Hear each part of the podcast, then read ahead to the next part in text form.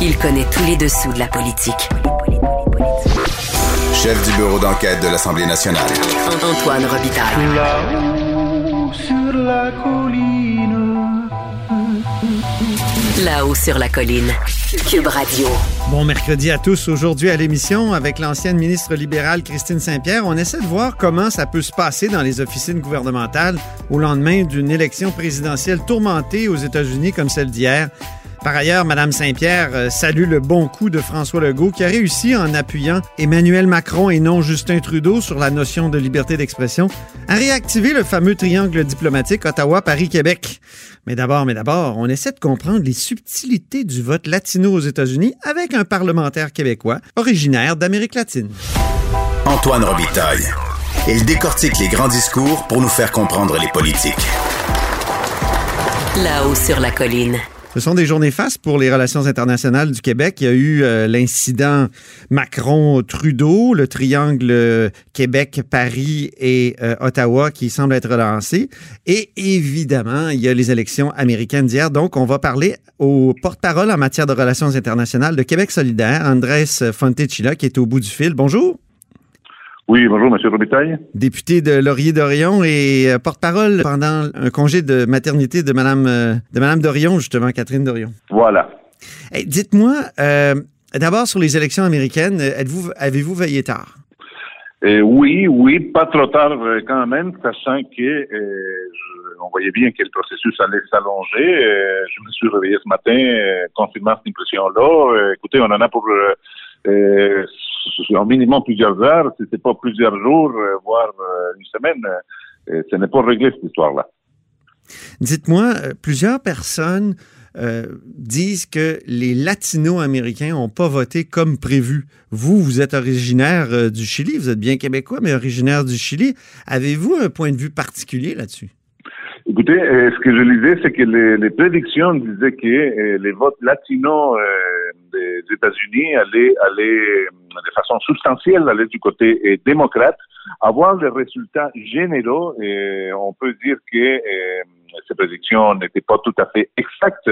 D'une part, en Floride, il a voté de façon du côté de, de Donald Trump. On me dit que dans le comté de Miami, il y a eu une forte, un fort appui, beaucoup plus qu'aux dernières élections. Pour euh, Donald Trump, euh, c'est dit que euh, le secteur du vote latino a été capté par Trump.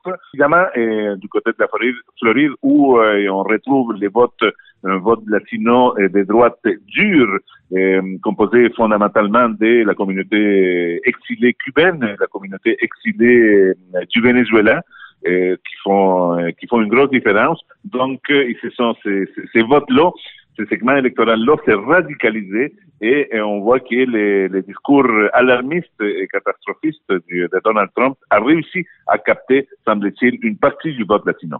Est-ce qu'il y a une communauté exilée chilienne aussi qui est, très militante euh, de droite, donc euh, hostile à tout ce qui est socialisme? euh, Eh, écoutez, eh, aux États-Unis, moi, je dirais que la communauté chilienne, elle est, comment dire, minuscule, mais en général, ça, correspond aux conditions de l'exil. hein. Et on sait que pour les Cubains, ça a été suite à la révolution cubaine de Fidel Castro. Dans le cas du Venezuela, c'est des gens qui n'en voulaient pas du, euh, mhm. euh, du processus de Chavez, euh, de, de, de- de chavisme. Au Chili, c'est tout à fait à l'autre, co- de l'autre côté du spectre politique. C'est des gens qui ont fui une dictature euh, militaire de- d'extrême droite. Oui. Donc, l'exil chilien, en général, à travers le monde, y compris aux, États-Unis et au, au Canada, se compose beaucoup des gens qui partagent les idéaux de gauche. Dites-moi, selon vous, euh, pourquoi le mot socialisme est un honni aux États-Unis?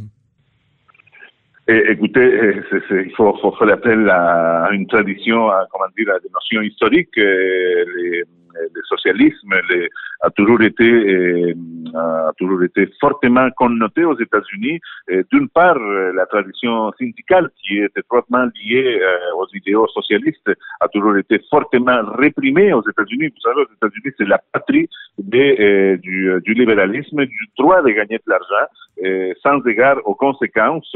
C'est ça la, vertu cardinale. Et dans ce sens-là, les valeurs de, de, de solidarité, de se mettre en commun, des, des mises en commun, des défenses des droits des travailleurs et travailleuses ont toujours été reléguées à un second rang et euh, soit par les lois, soit par, euh, par les mouvements sociaux, soit par une, une idéologie euh, des droites. Donc, euh, écoutez, même même au cas, les, les, mots libéral aux États-Unis, ça veut dire un dangereux gauchiste. Mhm. Et on a vu que M. Trump a porté à des, à des niveaux jamais vus cette, cette notion-là. Écoutez, il menace carrément les démocrates qu'on pourrait souvent ne, ne, sont pas des gauches, les démocrates, c'est plutôt euh, des, centristes, euh, mais il accuse les démocrates de détruire la, la, les banlieues américaines et promouvoir euh, la destruction de la, démocratie américaine, d'amener le communisme. Écoutez, on est à, des niveaux de, démagogie extrême sur ce qui est la notion de progressisme aux États-Unis. Euh, ce matin, votre collègue Gabriel Nadeau-Dubois euh, disait s'inquiéter pour euh, la polarisation, même dans notre société. Donc, il y aurait peut-être un effet américain à nos débats ici et qu'on n'était pas encore totalement contaminé, mais le virus est présent et il disait il faut, nous, de gauche, tendre la main, essayer de garder le dialogue ouvert. Vous, personnellement, dans votre comté, comment, comment vous feriez ça ou comment vous faites ça?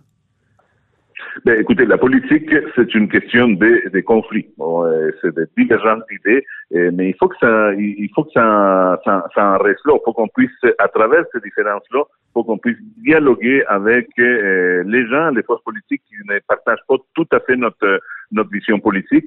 il y a un phénomène de polarisation, mais l'ensemble de la classe politique, et je pense qu'on y réussit, en tout cas au Québec, là, à, à, faire en sorte que cette, euh, ces conflits, cette polarisation reste euh, dans des limites acceptables, et reste dans le domaine des idées, et reste euh, à l'intérieur des institutions de notre démocratie, de, de nos, nos institutions démocratiques, et, je pense que la question est le respect de nos institutions. Lorsque, par exemple, M. Trump commence à dire que euh, s'il ne gagne pas, il ne va pas respecter les, les résultats du, euh, du mhm. vote.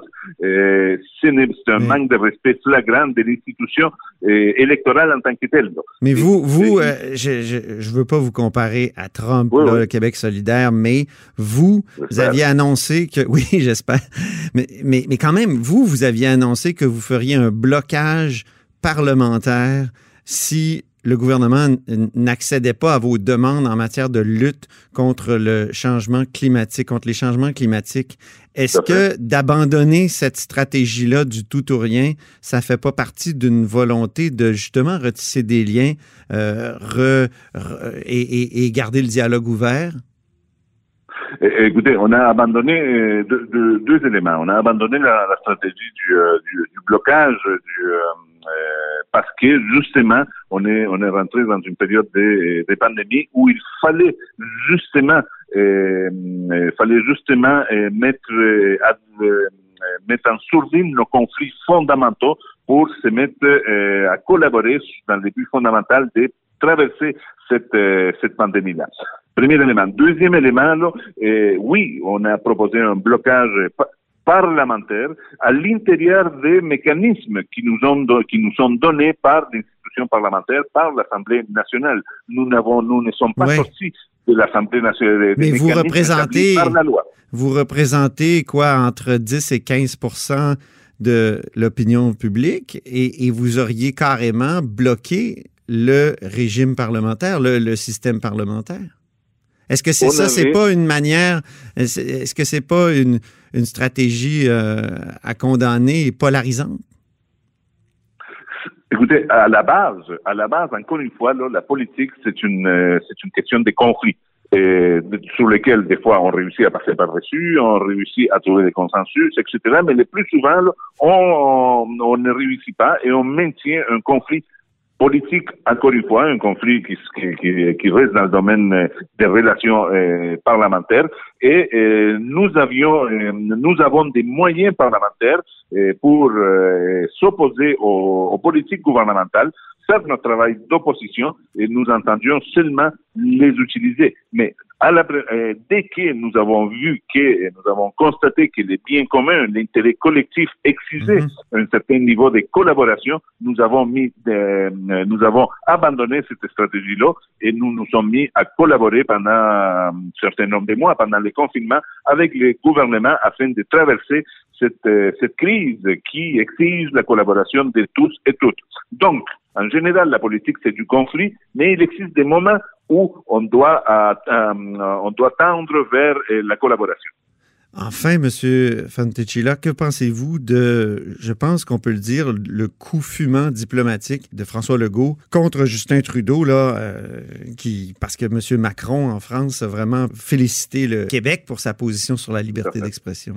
Tout à fait. Écoutez, mais je pense que euh, euh, M. Trudeau est allé euh, trop loin dans sa dans sa politique, dans sa prise de position sur la liberté, la, la liberté de- de- d'expression qu'il faut euh, absolument euh, protéger. Et euh, je pense que oui, effectivement, M. Legault a réussi à marquer à marquer un point autour de cette, cette question-là. Et, il a bien quand, même, il a bien interprété le la situation au Québec là, où euh, une situation dans laquelle on peut évidemment critiquer les religions, mais on peut aussi critiquer euh, les prises de position anti-religieuses ou les caricatures anti, euh, anti-religion. C'est ça, la liberté euh, d'expression, et, c'est la situation que le Premier ministre a réussi à, à exprimer euh, en mettant évidemment euh, le Premier ministre du Canada dans l'embarras. Très bien. Ben, merci euh, beaucoup, Monsieur Fontecilla. Merci à vous. C'était Andrés Fontecilla, député de Laurier-Dorion et temporairement critique en matière de relations internationales. Vous êtes à l'écoute de là-haut sur la colline.